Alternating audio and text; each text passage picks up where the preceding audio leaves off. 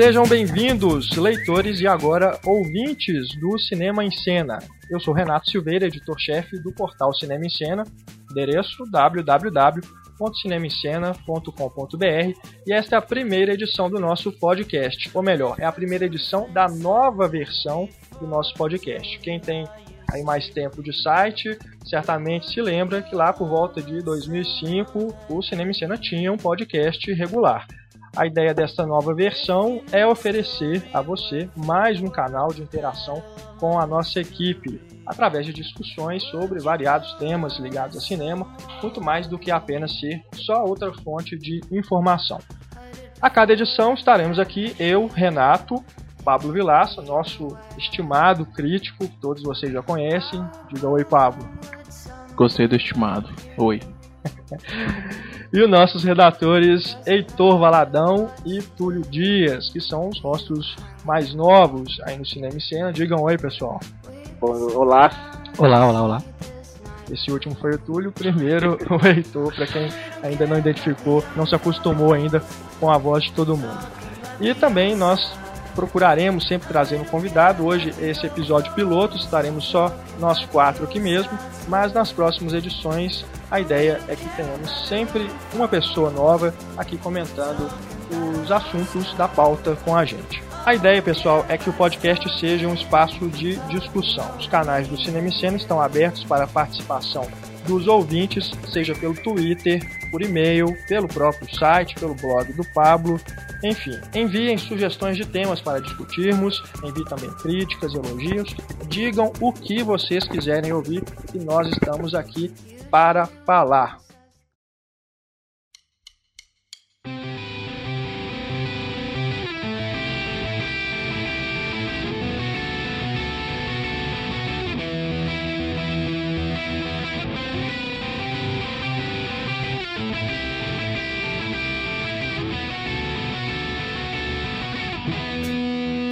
Todos os dias quando acordo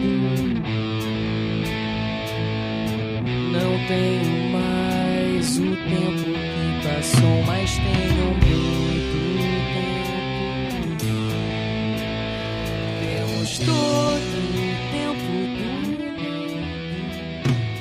Bom, muito bem, apresentações feitas, vamos começar de cara com o nosso primeiro assunto, que pega carona na estreia de O Homem do Futuro nos cinemas. Este é o novo filme do Cláudio Torres, diretor de Redentor e A Mulher Invisível. Fala sobre um cientista, interpretado pelo Wagner Moura, que descobre uma forma de viajar no tempo e tentar mudar a história para que ele possa ficar com a mulher de sua vida, uma modelo que é interpretada pela atriz Aline Moraes. O debate que eu proponho a vocês da mesa é o seguinte: um filme como O Homem do Futuro claramente busca o público que gerou recordes de bilheteria indo assistir a Tropa de Elite, que afinal de contas tem o apelo de ter o Wagner Moura, e Se Eu Fosse Você, que é um filme também feito pela Larry B, a coprodutora de O Homem do Futuro. Ou seja, é um filme que busca o grande público e tem apenas a pretensão aí de ser entretenimento. No entanto, e aqui eu coloco a primeira questão do nosso debate, existe esse enorme espaço entre Se Eu Fosse Você e Tropa de Elite. O Homem do Futuro tem a sua originalidade, mas ele reaproveita ideias de outros filmes de viagem no tempo, como De Volta para o Futuro, Efeito Borboleta, aquela coisa de você mudar o passado, correndo o risco de alterar radicalmente o presente, o futuro, etc. Da mesma forma, se eu fosse você, usa a velha fórmula dos filmes de mudança de corpo, né? Vários filmes aí da sessão da tarde tem essa historinha. E o Tropa de Elite tem aquela pegada de filme de ação, que é um gênero forte no cinema americano, mas ele utiliza isso como uma proposta totalmente diferente, contestando valores sociais e políticos mais próprios aqui do Brasil. Então, o que falta para termos mais filmes inteligentes como Tropa de Elite e menos como Se Eu Fosse Você? Como inverter esse quadro de uma possível indústria cinematográfica brasileira? Eu acho que, para começar, o Brasil nunca teve tradição de fazer filme de gênero. É, só para quem não está acostumado ainda com, com podcast, o Pablo que está falando.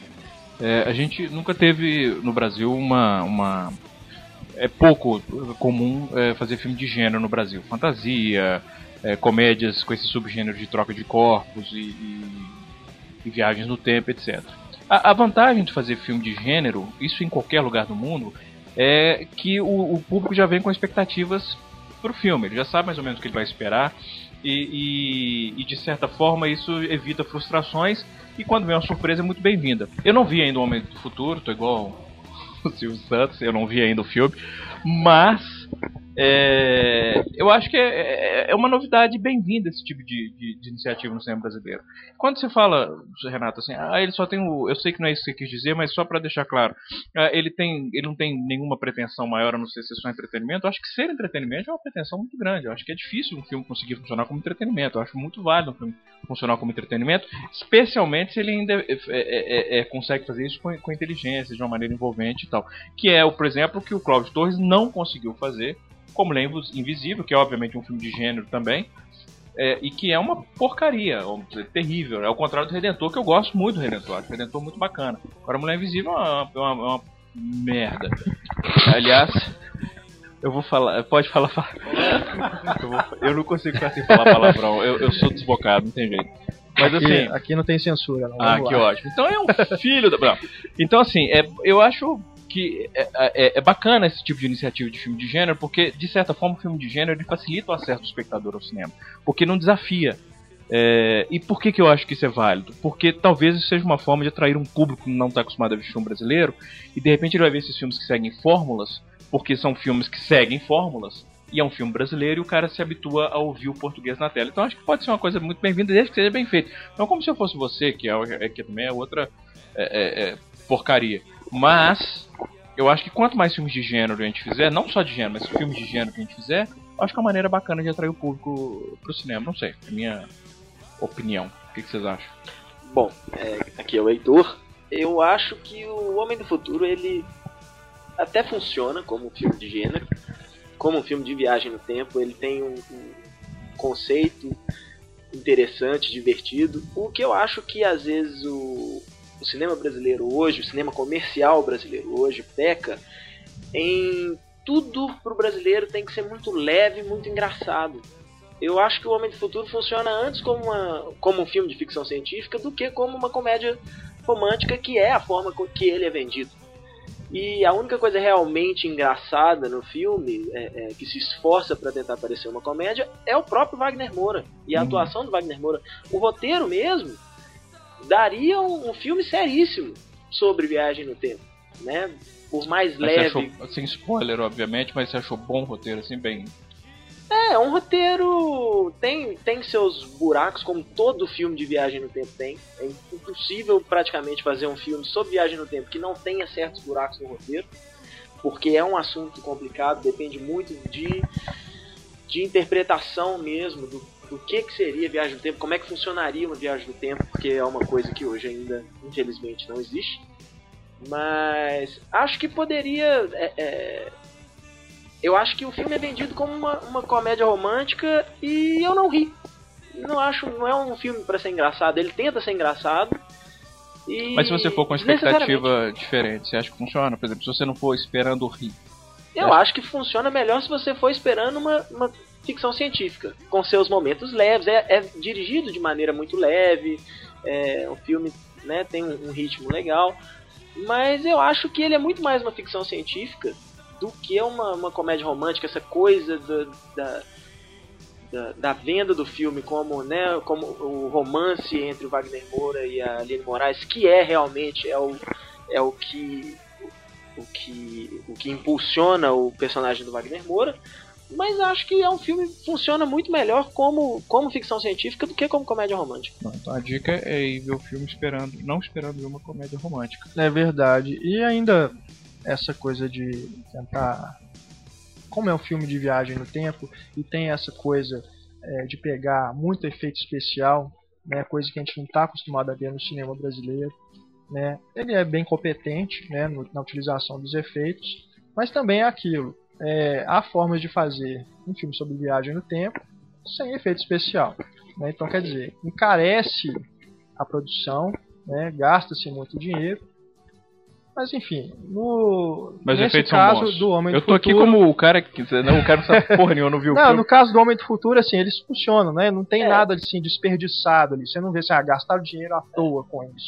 Falar em, É. em filme de viagem no tempo sem efeito visual, eu gosto sempre de recomendar o Primer. Não sei se vocês viram. Exatamente, foi o que me veio na cabeça. É Genial. Cara, É o um cara fez o filme com excel- 7 muito mil dólares, eu acho. O filme foi praticamente todo feito com na garagem do cara, com os amigos, assim, sem um efeito visual. E é um dos, dos filmes de viagem no tempo mais. Já- você que sabe tudo sobre mercado de home video, ele nunca foi lançado no Brasil, não, né? Pois é, acho que não. Acho que ele continua inédito por aqui. Continua inédito por aqui e nos Estados Unidos ele tá fora de catálogo no DVD. O único, a, a única forma que eu tive de, de adquirir o filme foi comprar usado. Ele não Uhum. tá fora de catálogo já há um bom tempo, porque eu acho por falta de, de um distribuidor maior mesmo. Foi lançado já tem alguns anos. É engraçado, porque ele é cult mesmo, assim. Quem assiste fica fascinado. Eu vi o filme umas 5, 6 vezes. Cada vez que eu vejo, eu descubro uma coisa nova. É, eu, pra variar, tô com o DVD fechadinho lá Você na não viu coleção ainda? pra assistir. Che- Recebi mês passado ainda, não consegui chegar nele. Muito bacana. dois- 2005, 2006. é, Não sei, por aí. É, por aí. Mas é realmente uma E o cara boa, não fez mais nada. Shane. Carruth, que é o nome do diretor, roteirista, ator principal. Uhum. Cara, é o filme é muito bom.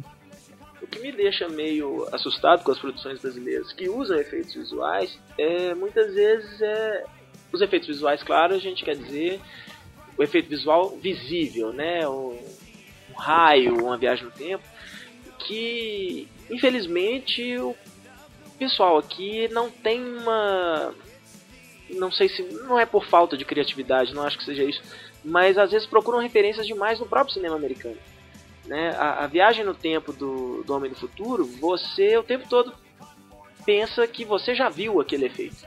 Né? Não tem uma novidade. É, me lembrou muito os, os efeitos de viagem no tempo do Stargate, que nem, nem impressionam, na verdade. É, algumas horas do Exterminador do Futuro. Né? Então é, é, é, é uma uma alusão a um efeito especial que às vezes você já viu. Então às vezes fica aquela, aquele gosto de eu já vi esse filme, eu, né, não tem nada de novo nesse filme. Mas ele até usa um conceito interessante que a gente não- vai estragar para quem não viu o filme ainda. Da viagem no tempo, né, da, da- dela ser linear ou ela ser uma coisa circular, né? Você a- a- você consegue você consegue alterar o tempo, você consegue alterar o, o presente mexendo no passado, ou o presente é desse jeito, já considerando que o passado foi alterado, que você ainda não sabe. Entendi. É verdade. Você sabe com quantas cópias ele vai ser lançado? Olha, não, essa informação não é distribu- distribuidor não passou, não. Não tem. Mas deve ser um lançamento maiorzinho, assim. Né? Acredito que sim. É pela publicidade que tem sido feita, né? É, televisão, outdoor. Tomara que faça sucesso. É, sociais. é, as pessoas acham, por exemplo, é, eu- só ou mais uma tangente. Você que é o, o- o apresentador-chefe do podcast, eu posso fazer tangente, Renato? Pode. Eu autorizo. Muito obrigado, muito generoso. É, porque as pessoas acham, por exemplo, eu não gostei do, do assalto ao Banco Central ou do cilada.com. É, o fato de eu não ter gostado do filme não quer dizer que eu, quer, que eu quero que ele seja um fracasso. Ao contrário, eu quero que ele seja muito bem de bilheteria. Quanto mais, quanto maior o hábito das pessoas de assistir filme nacional, melhor, porque isso incentiva, impulsiona todo o mercado. É, então, eu acho que tomara que, eu ainda não vi, repito, mas assim, tomara que faça sucesso, porque é aquilo como eu falei, o, o filme de gênero, ele tem essa pegada de atrair o público que eu acho que pode familiarizar o, o público brasileiro com o filme e ouvir o português na tela. Tem, sem falar que tem o Wagner Moura, Aline Moraes, e, e sempre ajuda. Super Aline Moraes. Como é que é? Super Aline Moraes. Super. Esse é o Túlio. A primeira coisa que ele falou até agora foi falar um comentário sobre a atriz gostosa que ele achou. O Túlio vai ser o, o, o, o- o- fazer os comentários machistas. então gravem, viu? Que quem ia atacar o machista do, do podcast é o Túlio. Sacanagem. Mas isso é um detalhe do filme do Claudio Torres. Ele tem essa coisa de. De mulheres gostosas, verdade. pegar A as Luana. mulheres gostosas. Tem a Luana Piovani no filme, ele pega os personagens que são, digamos, nerds, assim, os losers. Eu também não assisti Homem do Futuro, mas eu gostei da Mulher Invisível. Você gostou da Mulher Invisível? Eu já vivi uma relação daquela, cara, então. Me identifiquei com o personagem. Bom, é, é, Silêncio, todo mundo constrangido pelo constrangedor. todo mundo constrangido pelo Túlio. Já no primeiro podcast, já deixando claro que ele é o doente do, do- da redação. Não, eu já passei por isso, mas eu tô curado hoje. Eu acho que. É, próximo tópico, Renato? Eu- falar é só eu- eu- a previsão, assim, que eu acho, pelos trailers, pela propaganda, tanto na TV como. no- Eu acho que está sendo uma propaganda muito bem feita, na verdade. Mesmo que seja é, é, apenas propaganda em massa, mas eu acho que o Homem do Futuro tem tudo para para ser um dos grandes sucessos do ano, ou até assim o filme brasileiro de maior bilheteria do ano. Ah, Não, o Tropa de Elite 2 Não, Trovilho do ano passado. foi do ano Do ano passado. passado. Então, maior talvez, de eu acho que pode né? ser, porque eu, eu acho que é um filme que, que agrada facilmente. É aquilo, filme de É, gênero, ele já, ele já começa na frente, ele já tem essa facilidade da. É, a da maior bilheteria até o momento é o Cilado.com, né? Do ano. Que não, Seguido não foi pelo assalto ao Banco bilheteria. Central. Exato, é, eu não tenho o número exato aqui, mas enfim, é. Renato, você tem que melhorar a sua pesquisa para esse uma- podcast. É a terceira coisa que você verdade, diz que você é. não sabe. Que vergonha isso, editor-chefe do cinema esse ano.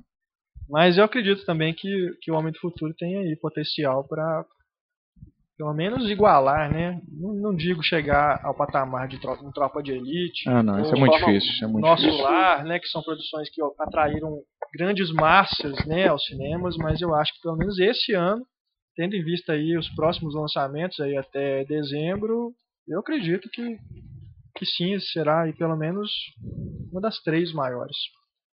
Mas ainda falando aqui, gente, sobre essa questão do cinema brasileiro, é uma coisa que é curiosa é que essa essa apropriação, né, de temas e gêneros do cinema americano, ela não é nova, né? Vale lembrar isso. Lá atrás, na, na época das chanchadas, o cinema brasileiro fazia isso maravilhosamente bem, né, com os filmes da Atlântida, tirando o maior sarro com as grandes produções de Hollywood. Tem um filme muito legal que eu acho que é o Carnaval Atlântida, de 52, né, tem o Oscarito, e fala justamente da saga de um, um produtor chamado Cecil B. DeMille, né, que é uma paródia com o nome do Cecil B. DeMille, diretor dos Dez Mandamentos, entre outros clássicos aí. E o Cecil B. DeMille tenta filmar um épico chamado Helena de Troia. né. Mais tarde também os Trapalhões faziam essa apropriação, é, parodiando Star Wars, Parque dos Macacos. Pois é, mas essa é a diferença. Não, exato. É, eles usavam né, esse- esses temas para fazer sátira, para fazer Exato. paródia, mas a gente vê que hoje é, isso se perdeu.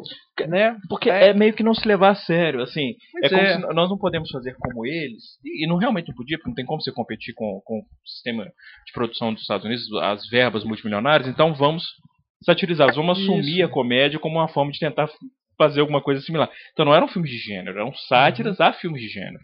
Que é um pouco o que eles fizeram com o Homem do Futuro.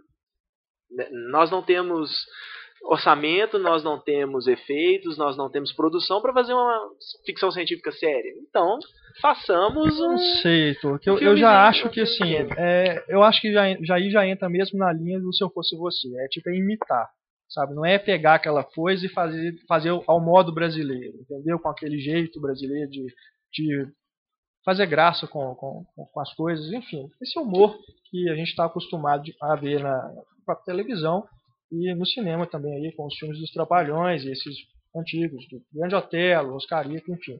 Hoje eu já acho assim que é imitação e uma coisa curiosa, imitação de coisas lá de trás, né? De Volta para o Futuro, se eu fosse é, o, essa coisa de trocar de corpo, é, é filme de dos anos, Dos anos 80, 80. é.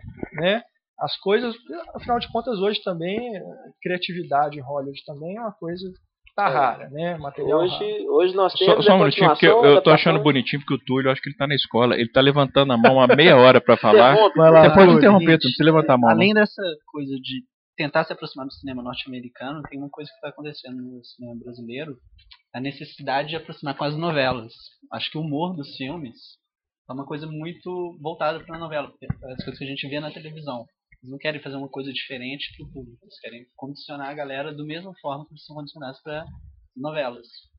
É, e esse humor de zorra total, né? Que é o que a gente mais vê nessas comédias aí da Globo Não, peraí, o Homem do Futuro ele tem comédia de zorra total? Não, Não, não, não, o Homem do Futuro alguma. não. O Homem do Futuro ele ele é um dos raros é, exemplares aí de humor no cinema brasileiro hoje que foge desse estereótipo, Ah, bom. né, de Não, piadas não. sexuais, né, esse humor de trocadilhos, enfim. É onde está a felicidade. né?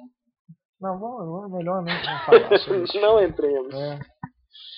Mas enfim, mais alguma consideração, gente, sobre esse tema? Antes passamos para o próximo tópico. Sim, senhor, pode passar. Só uma coisa, eu ouvi dizer que o Cláudio Torres, o próximo filme dele, talvez envolva uma bruxa. Vamos ver quem vai ser a Não, atriz. é, é, três bruxas? Ah, o não, cara, uma o cara fala, o cara fala, ele quer falar disso só falar quem vai ser a atriz. Eu quero saber É, quem ele será. realmente ele tem. Ele, ele- não, ele já, ele já mencionou, é uma família de bruxas. é, as bruxas serão. é, é, eu Luana acho que é uma grande homenagem à família dele. Não, Caramba. Fernanda Montenegro, Fernanda Torres e Maria Luísa Mendonça. É, eu vi em uma entrevista ele falando isso. Fernanda Montenegro?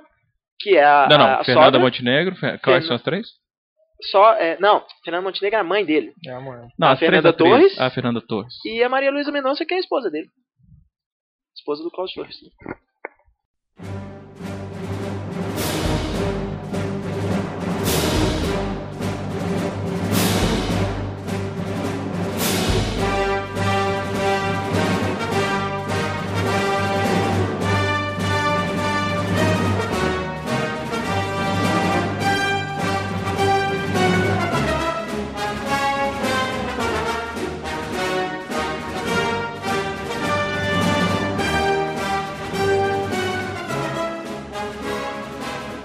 Então, pessoal, seguindo para o nosso segundo tema do podcast Cinema em Cena, Jorge Lucas mais uma vez mexeu nos filmes de Star Wars e novamente adicionando coisas desnecessárias à trilogia clássica.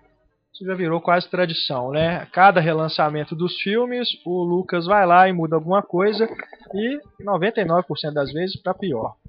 A última, confirmada recentemente, é que ele adicionou um grito, né? Aquele famoso No! do Darth Vader na dublagem do personagem, uma cena crucial de O Retorno de Jedi. Eu acho que não é spoiler mais, né? Já devido à idade do filme, mas por via das dúvidas, vamos evitar descrever essa Ah, não, cena. pera, spoiler, spoiler de um filme de. Eu não sei, né, Pablo? de De 80 repente, né? A gente tem. Muita Quatro, gente reclama, 85. né? Ah, Mas de toda forma, vamos lá. Não, esses spoiler nazi. não. Enfim, é uma alteração que. A gente descobre pode- que o Darth Vader é um fantasma. Pronto, O Darth Vader estava morto desde o começo. desde o começo. É, e o Titanic afunda no final. Pô. Mas, esse, Péssimo, esse né? negócio do George Lucas tá falando, mas. Porque aqui a gente tem dois, né? Não, não, não é. Não tô Star Wars maníacos. Não Não, não, não, não, eu sei, mas assim, Quando eu falo que é tradição é porque. eu entendo, mas assim, É. vocês ainda se surpreendem com isso? Não, de forma alguma. Porque o cara, De forma é óbvio que ele, não- ele, já ele não tem o menor respeito pela, pela, pelo, le- pelo próprio legado. É impressionante. Exato, é. Não, e é, é exatamente isso. Essa, essa última alteração no áudio do Darth Vader pode parecer que é uma coisa boba, mas é gravíssimo. Mas você sabe né? que ele fez Essa isso, né? cena, Você sabe qual foi o impulso dele? eu não sei. Eu, não Eu vi- tenho não- certeza, ele quis criar uma rima com o final do terceiro filme É, da trilogia nova, com o mesmo grito. também. Não, ele imaginou, ele deve ter pensado assim, como artista vai ser muito legal. Exato. Se ele grita no no final do terceiro filme, do episódio 3, e ele grita no no final do sexto filme. Que rima maravilhosa que eu estou criando. É, mas aí ele enfraquece o personagem. Exato, e é aquele momento, inclusive, né? Porque nós que crescemos aí vendo esse, é, esse, fi- os filmes né, de Star Wars, nesse momento o silêncio do Darth Vader é importante, porque ele está no momento de dubiedade. ali, Uhum. né? Ele não sabe o que ele faz, se ele. Né, Foda-se. Se ele mata o Imperador ou se ele mata o Luke Skywalker. Enfim. O, o- o espera. silêncio dele naquele momento é, importante. Agora, quando ele já grita no, aí você, porra, você sabe o que o cara vai fazer. Mas você falar que o Imperador ia sacar, né? O Imperador falou, não, fudeu. o cara vai me atacar. Sabe o que que é uma coisa muito interessante? No, nos filmes novos, no episódio 1, 2 e 3, o Anakin Skywalker, ele é, o tempo todo ele é revoltado, ele se altera. E na trilogia, na trilogia original, o Darth Vader, ele nunca se altera. É, ele até. Ele é extremamente frio, ele sempre fala tudo numa boa, né? É, é, é. E aí, chega pra chegar no final do filme, ele dá um gritinho de... O que não deixa de ser interessante. Sim, e não deixa de ser interessante porque você pensar que o, o- o George Lucas supostamente fez a trilogia nova para preencher a lacuna da, da, da, da, da gênese do Darth Vader. Mas quando você chega no final do episódio 3, você ainda não tem o Darth Vader. Você tem a figura do Darth Vader, mas em termos de personalidade, de, de caráter, de atitudes, ele não tem absolutamente nada, a Nada. ver com o Darth Vader da trilogia. Então existe uma lacuna mais importante que é como é que ele se tornou o Darth Vader. Não é né, o, a Eu figura. acho que isso aí, aqueles. Sou Jedi maníaco, né? Eu tenho que defender. É mais por conta. Pô, ele passou por uma perda no final do terceiro filme. A partir dessa perda, ele adquiriu o equilíbrio. Ele se tornou uma pessoa equilibrada. Mas não é isso que você vê no final do episódio 3. Não tem equilíbrio nenhum. no Não, final no do episódio do 3. episódio 3 Mas é aí não. que eu falo, aí que tá você vê um. Aí que tá a lacuna. aí que tá a lacuna. Como é que você chega do final do episódio 3, aquele cara gritando não, até o Darth Vader do início do episódio 4, que é tem, au- tem um controle absoluto de si mesmo. Então, essa é a lacuna que eu falei. Eu entendo a psicologia Uhum. rasteira, por sinal, né, do George Lucas, atrás do, do Darth Vader. Mas eu não consigo perceber como aquele Darth Vader do final do, do episódio 3 se transformou no Darth Vader do episódio 4.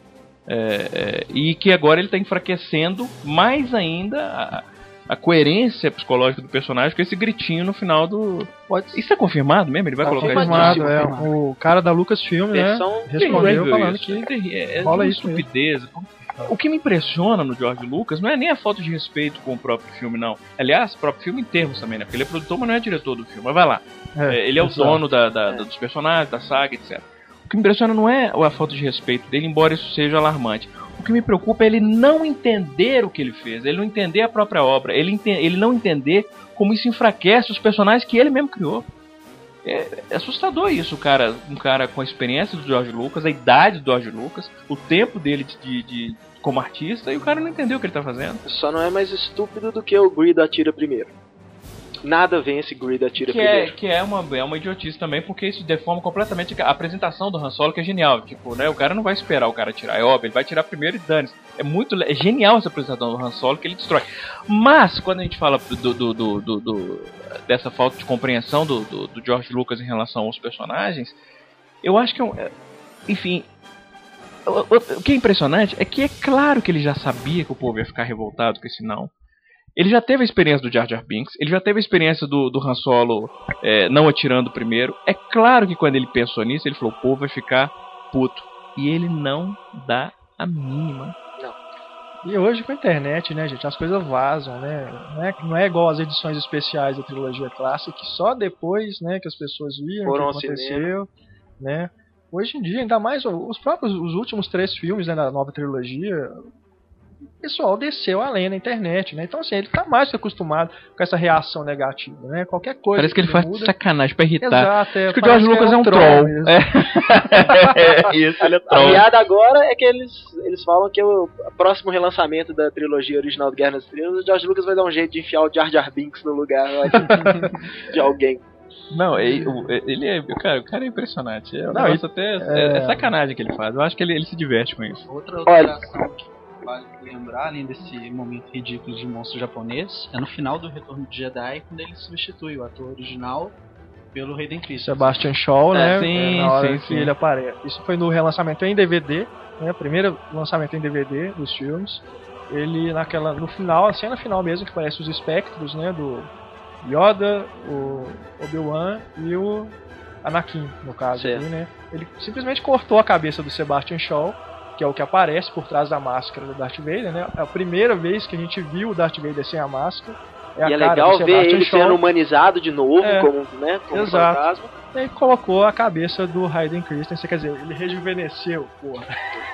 O que, é aquilo, Do- né? O espírito dele continuou jovem, né? O Alec Guinness na- aparece como fantasma durante os outros filmes com a cara dele ao É. morrer. Mas o Darth Vader É, não, o porque Darth você ainda Vader não volta à viu, é infância. porque você ainda não viu a versão que ele vai lançar daqui a 20 anos. Com o e que ele McGregor. vai substituir o Will McGregor.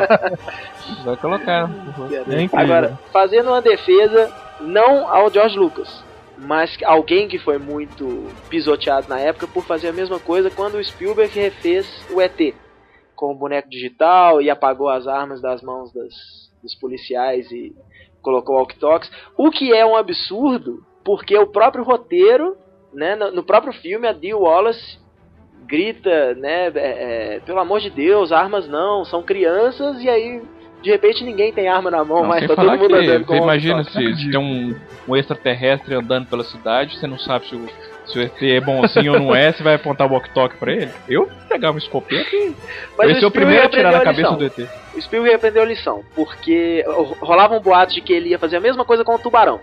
E numa entrevista pro Any Cool News com o Quint, né, que é o maior fã de- do Tubarão original, é, ele admite que pra ele foi um erro que o filme tem que ter, né, o filme foi feito um filme com o próprio ET foi feito 20 anos atrás, ele tem que ter cara de um filme de 20 anos atrás e que ele não E tem se alguém perguntar pra ele qual a versão que deve de assistir, é a versão original com as armas. Eu vi essa entrevista. Exatamente. Ele aprendeu. É. E nessa mesma Graças entrevista, nessa mesma entrevista, não deu sem nada a ver com isso não. Nessa mesma entrevista, é, ele fala que o George Lucas, aí eles perguntam agora do George Lucas, e aí ele fala sobre esse negócio de revisionismo, e ele fala que tem um George Lucas não ouve ninguém, um negócio assim que ele fala, alguma coisa, não, não adianta falar com o George É. Lucas. É não isso, cara. ele não É, mas saber. esse é o problema. O George Lucas, qual foi a última vez que alguém falou não pra esse cara? Ninguém nunca deve falar não pra ele. Só o Darth Vader. Né? Só... Só das Ele não fala não, ele fala não! Mas é isso, ele não tem. Ele, esse é o problema, cara. Porque, imagina, se eu faço parte da, da Lucasfilm e ele fala assim, eu tive uma ideia genial. Eu vou falar, eu botar o Darth Vader falando não. Não é possível que ninguém passou assim, não, não faço não. cara." Mas ninguém fala com ele. cara. Então ele acha que a ideia é genial, porque ninguém contesta. Eu acho que ele deve, de certa forma, por um lado, ele deve provocar pro- os fãs, mas por outro lado, ele deve ficar surpreso com essa reação. Sabe? Eu acho que ele deve falar assim, gente, Por que ninguém me avisou, né? Que era uma sabe? péssima ideia. Não é? Deve rolar uma coisa assim, esse isolamento dele, porque Aliás, vocês falaram do Spielberg, é curioso porque no trailer do As Aventuras do, Tintin, que é o próximo filme do Spielberg, aparece o Tintin carregando uma arma, né? Então, quer dizer, é curioso, né? Coisa que o, falam o cara que tirou lá do. Mas do ali ET, eu acho que ele agora- tirou, mas o justificativo dele tirar a arma do ET é porque eu li isso na época, assim, é, ele, ele como pai é, que ele virou depois, ele não se sentia confortável em ver adultos apontando armas não para. Não, o problema não era a arma em Certo. si, era apontar Ah, arma para criança. Entendi. Que é uma besteira também, É. porque eles estavam apontando arma não era para criança, era O Spielberg, pro- o Spielberg depois virou extraterrestre. pai, ele perdeu um bocado da sua. Impressionante, né? Depois que ele virou pai, ele perdeu o lado criança dele. Então, assim, ele, por exemplo, fala que no, no Jurassic Park hoje ele não deixa os filhos dele assistirem o Jurassic Park. Quando os filhos dele eram né, mais jovens, ele não deixava assistir. E que ele acha um absurdo ter, por exemplo, um braço arrancado aparecer, assim, é, é, é, descaradamente aparecer um braço arrancado no filme, que ele acha aquilo de uma violência assustadora e que hoje ele não, não, não concorda com, com aquilo que tá no filme. Uhum. E ainda é conservador. É. Ele criticou até o seriado Heroes. Ah, mas tem que criticar mesmo, porque ele é uma merda aquele seriado. Na primeira temporada era divertido. Não era não. Não era na. Era não, aquele, eu desisti de Heroes no sétimo episódio, cara. O roteiro é ridículo, os personagens são péssimos. Aquilo, não vai defender, aquilo é uma merda. Aquilo ali é terrível. Sério, aquilo ali não tem defesa, Túlio, por favor. Aquilo, é- não, sério, Heroes é uma. Aquilo é- Eu não posso falar que eu não, não cheguei a não assistir. perdeu absolutamente nada. Aquilo Olha, ali foi um desperdício. Eu, eu cheguei até o final da terceira temporada resistentemente. Eu acho que é tão ruim, quase tão ruim quanto o Smallville. Smallville eu nunca vi, não posso falar. Mas Heroes eu posso falar que é uma das piores coisas que eu já vi em televisão. É muito ruim. Eu fui até o sétimo episódio Smallville é pior. me esforçando pra ver se ficava melhor. Porque eu achava o conceito interessante. Mas eu era, era terrível aquele negócio. Heroes. O Heroes era o que o Smallville nunca foi, né? A galera falava muito isso. Ruim. Não, o Smallville era ruim também. Smallville é pior ainda, né? Mas Smallville, na verdade, o Smallville ele nunca foi nada. Smallville era Dawson's Creek com só que ao invés do Dawson você tem um Super-Homem e um Super-Homem péssimo também. Smallville Olha, é pro Heitor tá falando isso. É porque devia ser ruim mesmo. Porque o Heitor acho que é o maior fã do Superman. Eu- mas é exatamente história. por isso, por ser o maior fã do Superman, eu vejo Smallville e falo, isso é uma tragédia. Alguém Sim. achar que Superman é isso. Eu acho que é importante, como esse é o primeiro podcast da retomada né, do podcast, é importante para as pessoas conhecerem o Heitor. Preparem-se. Claro, então você sabia que eu ia ter que falar isso um dia em público, mas eu, tava no último curso que eu fiz aqui em Belo Horizonte, o Heitor fez o curso. E ele, a gente teve uma discussão sobre Superman num, num dia numa aula, ele falando sobre Superman e tal. E no dia seguinte, vai o Heitor pra aula com a camisa do Superman. Com a camisa, essa cami uma, uma camiseta com a camisa vermelha por cima. E o mais a capa, grave? E o mais grave. Você quer que eu fale? ou Por você favor, fala? acho que você tem que assumir o que você fez. Eu, uma cueca samba canção por cima da calça. A cueca é preta, mas tem o símbolo do super-homem. tem foto em disso, público, não? em público. Não, eu, não te- eu ia tirar foto, mas eu fiquei tão chocado que eu não Demorou tive, muito. Eu, eu, eu não tive a presença Não de espírito de tirar nisso, foto. cara. Ele chega com a cueca por cima da calça pra honrar o super-homem, o figurino do super-homem. É um- Então esse é o Heitor. Então sempre que vocês estiverem ouvindo a voz do Oi? Heitor, imaginem isso, o Heitor com a cueca pra cima, por cima da calça. E com Como a ele tá usando e agora, com a cuspidinha no cabelo também, na, na testa. Falar nisso, vai ter essa. Vai ter aquele. Eu não vi nenhuma foto ainda do Superman, mas ele vai ter aquele. Negocinho do cabelinho, essa voltinha que- no cabelinho clássico. Aparentemente, aparece, aparentemente eles inverteram, né? Parece que ele usa como Clark Kent É, e como exato. Super-Homem, Cara, as isso é um fotos que apareceram até agora. a voltinha no cabelo Não do é? Agora Além ele não tem a cueca, né? no uniforme, mas isso é papo pra outro podcast. Ele não, ele não tem a cueca por cima da calça. não. Agora não. Vai seguir a- a- mais ou menos o, o desenho novo, né, do- dos quadrinhos. Que eu acho que não dura dois anos. É, mas Depois nós temos que fazer um podcast só sobre, sobre, sobre Superman, Sim, porque o sim. Heitor tem coisa. Não, o Heitor tem coisa bacana pra falar sobre. Eu detesto, eu já te Não, falei, eu não é que eu acho- detesto, o Superman é um herói sem graça. assim. eu sou defensor também. Também acho. É, não é? Superman mas é o depois, pior, é o mais mas chato. depois nós vamos falar sobre isso, Mas a gente vai vamos, roubar sim. o podcast. vai- Próximo, nós vamos Você falar sobre. Superman. Eu vou fazer esse um podcast só pra mim. Ah, Mas- vale- só lembrando, o Heitor escreveu essa semana um texto falando do É, exatamente, é um artigo muito bom por sinal. Procurem lá no Cinema em Cena. Qual que é o título? É, a verdade, A verdade por Smallville trás e outros projetos do DC Comics. Procurem lá, muito interessante para vocês saberem aí os bastidores, não só de Smallville, mas também de outros projetos da DC Comics que envolveram aí Batman, Superman, Liga da Justiça, enfim, vale dar uma conferida lá no site.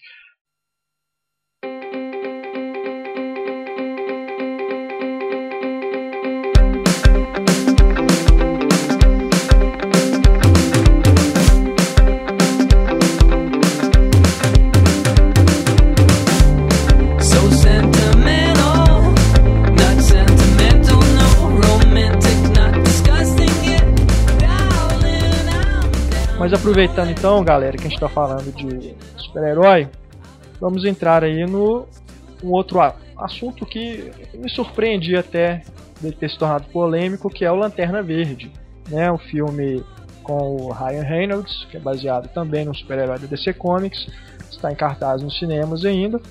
É um filme que, quando saiu lá nos Estados Unidos, né, uns dois meses, gerou muita polêmica porque foi muito criticado, né, as pessoas, a maioria dos críticos detestou, mas ele também tem defensores, inclusive aqui na nossa equipe temos dois defensores do Lanterna Verde, que é o Pablo e o Heitor. Eu não achei o filme ruim, como a maioria das pessoas achou, mas também não sou do- da turma que gostou.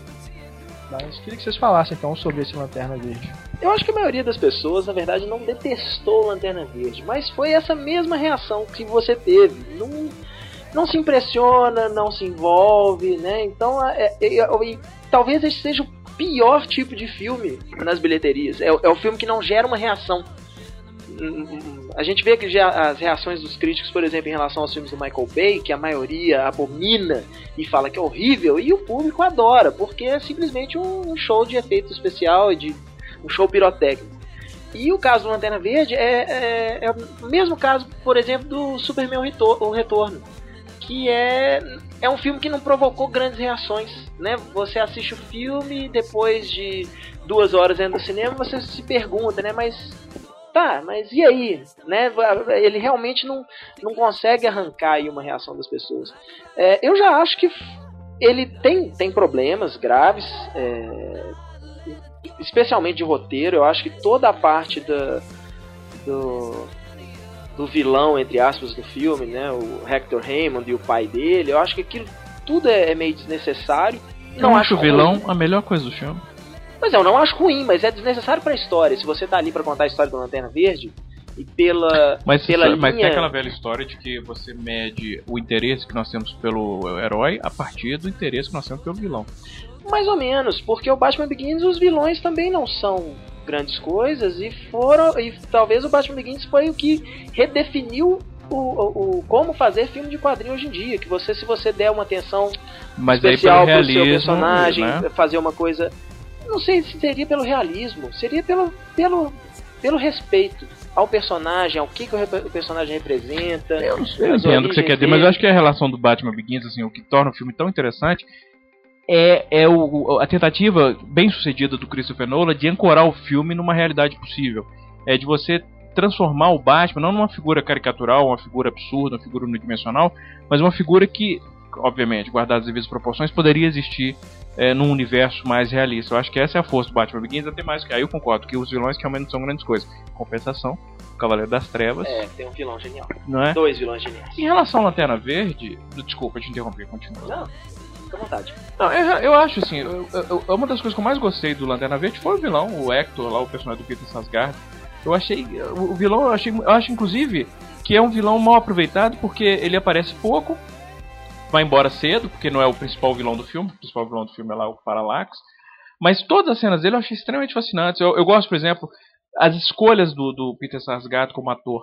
É, o fato dele, que é, um, que, é um, que é um cara que passou a vida inteira sendo oprimido, sendo um, um, um, cara que ninguém prestava atenção, de repente ele tem esse poder e ele se diverte com aquilo. Ele tem uma fala no filme, acho que logo depois a gente saiu da cabine, eu comentei com o Renato isso. Tem uma fala no filme que é run, quando ele fala run, que a escolha do. do- a forma como o Peter Sarsgaard diz esse run é tipo. Vocês vão correr não? Vocês, vocês entenderam que eu sou vilão agora que eu sou poderoso? Eu, acho genial essa escolha dele, eu- ele se divertindo com aquilo e meio que falando com os caras: olha, vocês têm que correr agora, vocês não têm saída. E, e- e isso ele faz o filme todo e, e me agrada muito. Em relação ao filme como um todo, eu não vou dizer que eu sou um defensor do, do Lanterna Verde, não. É, eu não acho que é um grande filme, não. Aliás, eu não diria nem que é um, é, que é um filme que eu recomendaria. Mas certamente não é um filme que eu atacaria. Que eu perderia tempo atacando. Eu acho que é um filme indiferente, assim. É, que é a reação é. da maioria da crítica foi exatamente essa. Agora, ruim, eu não consigo enxergar porque as pessoas Mas o, o- eu concordo, Peter Sarsgaard talvez seja a melhor coisa do filme, até pelas escolhas, como você disse, as escolhas de ator dele, por exemplo, nas- nos momentos de dor que o personagem passa, Sim, sim. os gritos dele são quase femininos, ele não quer saber de, de parecer cool pra, pros espectadores, ele quer, olha, esse, esse é um cara fraco fisicamente e tal, ele não vai dar um grito um, um- um grito grosso, um no, igual o nosso Darth Vader, né? Ele dá um grito histérico quase. É Então, você não viu o no que o Darth Vader vai gritar na versão daqui a 20 anos Ah, também. certo, claro. que ele vai ser com a voz do Hayden Christensen, né? O, Vai, o vai George ser, Lucas vai é, trocar, vai tirar o James Earl Jones e vai botar a voz do Hayden Christensen. Mas uma coisa que, que me chamou a atenção mais positivamente no Lanterna Verde é a forma como o Martin Campbell ele abraça esse, conceito do absurdo do universo Lanterna Verde, né? Vai nos, outros planetas, né? Tem aquelas passagens no espaço sideral, né? É, tem os alienígenas e o próprio vilão, né? Do Peter Sarsgaard, ele na hora que ele se transforma é um negócio que você isso não é, não é possível, né? Que você tá falando, é mesmo, mais ou menos a coisa do Hulk, né? Como é que os ossos, né? Aquela coisa É uma coisa bem se transforma, é, né? E é um negócio que eu, é uma coisa que eu acho muito positiva é, para uma adaptação de revista em quadrinhos, porque eu não sei vocês, mas eu fico meio de saco cheio dessa coisa da Marvel de tentar fazer não é filme realista é, no, sentido igual o Nolan faz com os Batmans, mas fica uma coisa meio no meio termo, né? É, é aquela coisa da versão de carne e osso. Como se seria se os X-Men existissem aqui tem- claro, tem os poderes, tem aquela coisa toda, mas fica aquela coisa, né, meio. Ah, Tem essa é a universos que não, que, não, que não comportam esse tipo de abordagem. né? Exato, mas aí, por exemplo, você pega o Capitão América, que eu já acho que o Joe Johnston fez uma abordagem muito mais é, própria, assim, do, dessa coisa do comic, né, do- dos quadrinhos, né, o estilo do filme, né, a fotografia, o próprio vilão, né, o Caveira Vermelha, é aquela coisa que mais é de aventura mesmo, né, o que você espera de um, um super-herói de uma revista quadrinho. Que eu acho muito legal também no Capitão América, inclusive que eu acho que é a primeira vez que a Marvel filma uma própria revistinha dela, né? Tem uma cena lá que parece os menininhos lendo as revistinhas do Capitão América. Eu achei, achei, achei que é uma grande homenagem que ele fez a essa coisa do- dos quadrinhos mais antigos, né? Essa, eu tenho curiosidade? Eu, tenho- eu não sei como é que coisa. eles vão conseguir encaixar todos esses tons no filme dos Vingadores. Exato, é onde eu Porque- queria ah, chegar. ah, porque perdão. pelas prévias que a gente já está vendo dos Vingadores, né, o próprio trailer que aparece no final do Capitão América, dá a entender que vai ser o, o Joss Whedon Joss Whedon. pegou esse tom do Homem de Ferro, do É, Thor. É né? exatamente isso. Como é, como é que você faz um. Como é que um produtor consegue um filme do jeito que o produtor quer, né? Obedecendo aí uma cronologia, obedecendo um estilo de outros filmes. você pega um diretor que não tem voz. O Joss Whedon é um cara competente, ele é um bom roteirista, ele tem. Eu não. Nunca cheguei realmente a assistir as séries da Buffy e do Angel pra poder dizer, né, poder falar mal, apesar de que pouquíssimo que eu vi eu achei bem, bem chato, bem É desinteressante. engraçado, Mas o vi. Firefly é uma. talvez seja uma das melhores séries de televisão que eu já vi. É, as Era- pessoas era consideram muito bom. autor. O Firefly é muito bom. O Joss Whedon é um autor. Mas ele é um, um autor que gosta, ele se diverte na, na- no tanque de areia dos outros. Então, pra ele, é uma honra, por exemplo, fazer o que ele fez escrevendo na revista dos X-Men. Pra ele, aquilo é ótimo. É o mesmo, é o mesmo sentido do Kevin Smith. Né? O Kevin Smith também ama revista quadrinho e pra ele é uma honra poder Entendi. escrever o Demolidor, o Arqueiro Verde. E o Joss Whedon é a mesma coisa. Só que, infelizmente, é um cara que não tem experiência em cinema, né? Ele, ele não é um diretor experiente. É, ele peca um pouco no, no visual, né? Eu acho que o filme dos Vingadores, a primeira coisa que, que eles deveriam se importar é dar um, um, um- um espetáculo visual, porque com personagens como Homem de Ferro, Thor, Hulk, tudo no mesmo filme, se você não tiver um diretor que saiba usar a, a tela, que saiba usar efeito visual, você tá arriscado a ter um filminho, mais um filminho de super-herói, né? Daqueles muitos que dão errado. Eu acho ainda assim, eu entendo o, o- o- a filosofia da Marvel, né? Assim, o, o- raciocínio da Marvel pra escolher um cara como Joss Whedon. Eu imagino que um o roteiro dele seja eficiente, eu só não confio nele ainda como diretor, principalmente pelas fotos que eu vi, as alterações que ele fez no, especialmente no uniforme do Capitão América, entendo que ele tinha que adaptar o, o uniforme do Capitão América pro, pro século XXI, mas achei feio o uniforme, achei que tem cara de, de fantasia mesmo, não tem, não tem cara de, de algo funcional, como normalmente a Marvel costuma fazer. Com o, próprio Homem de Ferro, com até o, o Thor, as poucas alterações que eles fazem são para colocar aquilo, colocar aquele personagem como algo mais real. E o Capitão América, quando você vê no filme do Joe Johnston e vê a mudança no filme dos Vingadores, é um visual bem bem feinho, bem desenho animado. Vamos ver o que que ele vai, como é que ele vai se sair nisso aí. Sem palavras. Não tem mulher, né, Túlio? Você não tem Na nenhuma, você não tem, tem, você não tem fala, Cara, né? Johansson também nos Vingadores. Ah, ela tá nos Vingadores? Então fala, pelo menos desse cara de Johansson, Túlio, pra você não ficar sem palavras. Então, ela é ruiva, ela é demais, mas não sei. Eu gostei da, do uniforme do Capitão América. Realmente ficou com aspecto de fantasia, mas a gente tem que ver que pô, é um filme de super-herói. Como é que vai fugir desse negócio de fantasia? Do mesmo jeito que o Joe Johnston fugiu. Tá, beleza, mas ali era. Ele tinha que adaptar o uniforme, mas Mas era um uniforme de combate ali. De certa forma, pra a nossa época, seria ridículo também. Você vê um Homem-Aranha. mas é exatamente isso. O, o, o a- Peraí, o Nicolas Cage no filme que eles queriam fazer do Super-Homem. Não, aquilo já são outros 500. O problema é que agora nós estamos lidando com um visual pro Homem de Ferro, com um visual pro Thor, que já foi feito por outras pessoas. Então, a- é- é- é- esse é o grande problema de um, de um filme dos Vingadores. Como é que você coloca todo mundo junto ali e não parecer ridículo? Renato, que ninguém nos ouça.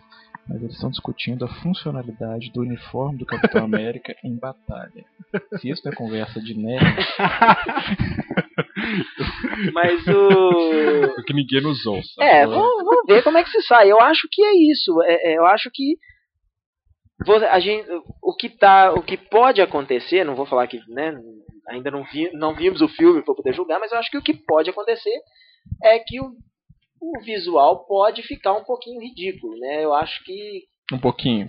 um pouquinho. uma coisa que eu acho ridícula. Eu adoro os filmes Darth Vader X-Men. dizendo não. não, não. Eu adoro os filmes dos X-Men, mas eu acho todos os figurinos horríveis. Mas são nesse horríveis. último, nesse último, então, aquela roupa do Magneto, depois que ele realmente se transforma no Magneto, e que é aquilo, gente. É, aquilo É muito verdade, brega. aquilo foi o, o Matthew É um- é um Vaughn problema que eles nunca- ao- aos quadrinhos. Exato, é um, Pra mas é um mostrar problema. exatamente isso. O que funciona nos quadrinhos não necessariamente funciona É. no filme. Que é uma acho coisa que o, o Richard Donner sacou 20 anos atrás com o Sim, primeiro sim. Superman.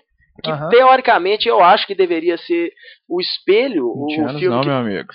30 anos, É. 77, mais de 30 anos. Mais de 30 anos. Estamos velhos. Mas é, é, eu acho que todo mundo que consegue fazer uma adaptação é, é, é, eficaz dos, dos quadrinhos para o cinema são caras que entendem que são duas mídias completamente diferentes. Que você tem que ser fiel ao, ao personagem, você tem que ser fiel ao conceito do personagem e tal, mas visualmente tem alterações para ser feitas. É, essa coisa da praticidade que vocês estavam discutindo aí de uma maneira muito empolgante. Agora, eu não, eu não consigo, eu não me empreendo muito isso não, porque, por exemplo, o uniforme do Batman, ele obviamente não consegue mexer com o pescoço. Que é coisa primeiro menos filme. prática no primeiro filme. Que é coisa menos prática do que aquilo. Mas o cara tá lutando o tempo todo e não consegue mexer com o pescoço. Ele É. vai olhar pro lado e tem que virar o corpo inteiro. É verdade. Mas é, é, é um visual bacana. A gente entende como uma liberdade criativa, porque na tela fica bonito. Sim. Mesmo que na prática. Então eu não sei se essa é uma, é preocupação que eu Pois é. teria eh, como espectador, assim. Será que é funcional esse uniforme? Porque eu entendo que certas liberdades têm que ser tomadas para ficar bonito. Tudo, de- é, tudo depende de como é filmado. né? As alterações que o Zack Snyder fez no uniforme do Superman, por exemplo, eu acho que não vão fazer a menor diferença no filme. Porque são alterações Mas te que- dói a cueca não tá aparecendo. É, claro, sempre dói. Mas eu acho que não, não vai ter a menor importância. As primeiras fotos que saíram do Batman do Christopher Nolan é, foram muito mal faladas do uniforme. O uniforme foi muito mal falado. Foi, eu não lembro, foi. Foi, e né, o povo falava, poxa, mas tá, é tá- mesmo? Depois do uniforme com o mamilo do Joe Schumacher. não é? O povo ainda não gostou do uniforme do, do Christopher Nolan. Mas o jeito que o Christopher Nolan filma não faz a menor diferença. O- Os detalhes do uniforme não fazem diferença, porque ele filma no escuro, ele filma de forma rápida, ele não, você não consegue né, observar o uniforme em, em detalhes. Que é um problema com os Vingadores. O tom do filme, até agora, pelo pouquíssimo que a gente é, viu, difícil julgar sem ver. é bem claro. Né? Então tudo aquilo ali, todas as cores estão estão É, mas saltando assim, é, aos olhos, os Isso, uniformes até as cores podem mudar na pós-produção, né? Então, Pode, assim. É, então acho difícil julgar sem, Difícil. sem ver. Mas olha só, tem- o Leitor falou que talvez esse seja o problema dos Vingadores. Fugindo do visual, acho que o problema dos Vingadores vai ser o que, que ele vai causar nos filmes da Marvel depois. Tipo, Homem- o Homem de Ferro 3. Qual vai ser a do filme? Tipo, a gente vai ter um, filme- um filme dos Vingadores misturando todos aqueles mas eles personagens. estão antecipando problemas. é, Sim, não, não, não, mas é um problema relevante, porque a gente tem os Vingadores com todos esses heróis reunidos e depois vamos ter um filme solo do Homem de Ferro. Por que, que os Saiu Vingadores foi não uma aventura solo, eles imagina, qual o Ah, problema mas nisso? do mesmo jeito que a John Lennon não separou dos Beatles? Vingadores e quadrinhos Aliás, do Homem os de Ferro. Beatles romperam, Só- o Mas Didi não diretor separado do dos Homem Trapalhões um dos dois tempo? primeiros Homens de Ferro falou. O que, que eles vão fazer? Tipo, o Tony Stark perdeu o celular, não pode ligar pro Capitão América pra ajudar ele na batalha? Saca? É uma coisa assim. Como vai ser o futuro? Assim? Os Vingadores, acho, É, vai estragar muita coisa na Marvel. Veremos. veremos. Bom, aproveitando Ó, Mario, aí. Só, o que, que leva uma pessoa a fazer um uniforme com mamilo? Mesma Que coisa que que, leva uma pessoa na a cabeça? filmar no YouTube um assunto polêmico. Não, mas o que é, sim, mas, assim, mas tudo bem, aquele menino tem, deve ter uns 12 anos, né? Aí, tudo bem, se o Joe Schumacher tivesse 12 anos, o que que leva o cara a falar assim, o uniforme do Batman, o que que tá faltando? né? Mamilo. Faltando colocar mamilo no uniforme do Batman. O, o John Schumacher, não sei se, se, se você lembra, em Garotos Perdidos, ele pega um adolescente de mais ou menos 13, Ok. 14 anos e coloca um pôster do Rob Lowe sem camisa na parede dele. Sim, mas é, é, O John Schumacher não tá nem aí pro que. Não, mas você pode dizer que assim, primeiro Garotos Perdidos é muito bacana. E segundo que pode fazer sentido, cara pode ser gay, ué, imagina. Pode ter, o cara tem um posto do Rob Lowe porque ele é gay, não é? enfim. Como o John Schumacher. É, a questão não é essa, a questão do mamilo é porque isso implica que o Batman, quando foi fazer o uniforme dele. Você, você consegue imaginar o Bruce Wayne falando, colocando um mamilo no uniforme do Batman? Essa que é a questão. É o que isso diz sobre o personagem. O Bruce Wayne colocando mamilo no uniforme do Batman. Por que, que ele faria isso? Olha, Pelo mesmo motivo Se pelo um menos tivesse- de crédito, né? Como é que é? É mesmo. Cartão de crédito no Batman Robin. Do- Não é? Porque, mas é Batman. piada. Ma- Mas assim, se ainda tivesse alguma funcionalidade no mamilo, disparasse algum tiro, igual as Femboss do Austin Powers, alguma coisa assim, mas ter só um mamilo é um negócio. Eu, eu Realmente, juro, quando eu vi é- o mamilo é no, no, no- do Batman, eu fiquei esperando que em algum momento fosse ter alguma funcionalidade. Eu juro que assim, o mamilo fosse se abrir e aí fosse sair uma, uma faca, alguma coisa. Porque eu falei, não, tem que ter algum motivo pra ter esse mamilo aí. E não era só pra ter o mamilo. O próximo mesmo. vai ter um bigo também. Esse, é... Enfim. Bom, galera, então, ó, é, aproveitando aí, falamos aí de Lanterna Verde, super-heróis adoidado, é, temos uma promoção aqui no nosso podcast. Se você que está aí escutando a gente falando esse monte de divagações nerds, né? é, nesse momento, viu, gente? Não leva a gente a mal, não, porque. É claro que a gente sempre vai falar dessas coisas porque é, faz parte do dia a dia do cinema em cena, né? Esses filmes de super-heróis, tá na moda, então não tem jeito, não tem como fugir. Mas enfim, a nossa promoção para você que está escutando o podcast é você pode concorrer a kits com cadernos e canetas do Lanterna Verde, oferecimento da Warner Bros. Infelizmente a caneta não tem lanterna. Seria... Mas vem com mamilo. vem com mamilo. Seria bacana se tivesse, mas não tem. É um caderno e uma caneta bem bacanas. É, você, para concorrer, é só escrever para o nosso e-mail cinema.cinemascena.com.br e responda de que forma você usaria os poderes do anel do Lanterna Verde. Vamos começar sabendo aqui do Pablo. Né, Como eu usaria o anel do Lanterna Verde? O poder do anel do Lanterna Verde. Vocês que acompanham o Cinema em Cena não sabem a dificuldade que é pra gente fazer essas promoções e inventar uma pergunta para vocês, pra gente escolher as respostas mais criativas. As respostas são muito melhores que as perguntas, né? Mas... Eu gostei dessa pergunta. Como você usaria o anel do Lanterna Verde? Eu gostei muito dessa eu acho que... Enfim, você acha a sua resposta para o nosso e-mail, repetindo, cinema.cinemicena.com.br. Os autores das frases mais criativas, três autores, vão ganhar kits com caderno e a caneta. Nós anunciaremos os vencedores na próxima edição do podcast.